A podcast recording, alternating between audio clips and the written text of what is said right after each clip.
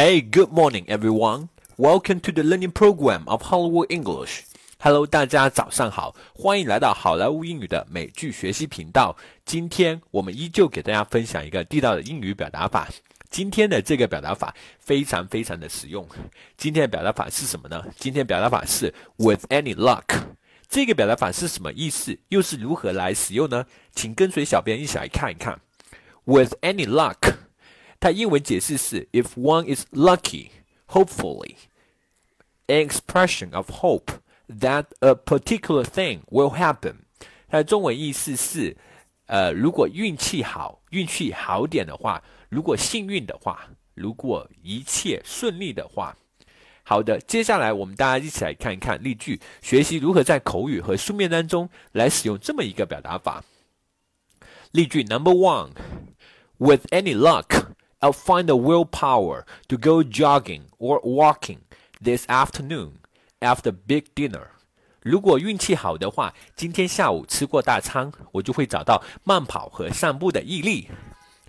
Number two, with any luck, our project will get funded this afternoon, and then we can start filming tomorrow.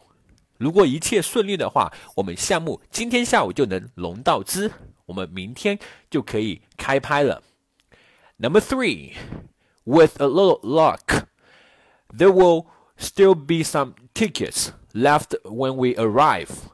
运气好点的话，我们到那的时候还会有些票呢。Number four, Tim Cook is making his first visit to Shenzhen this year. With a bit of luck, we will be able to get a spot of him. Tim Cook 今年第一次到访深圳，我们要是运气好的话，搞不好我们能够亲眼看到他呢。Number five, after 64 days of development, the baby penguin will slowly smash its way out, and its mother, with any luck, will be waiting with fish. 企鹅宝宝在蛋里待了六十四天之后，开始慢慢破壳而出。 运气如果好的话，他还会看到已经衔着鱼等候在那的企鹅妈妈。Number six, if you display these characteristics with just a little luck, you will certainly succeed in a typical personal interview. 如果你将这些数字都展现出来，再加上小小的一点运气。 你将在一般的求职面试当中取得成功。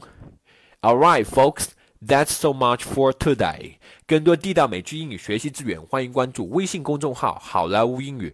我是你们的主播 Vic，我们明天不见不散，拜拜。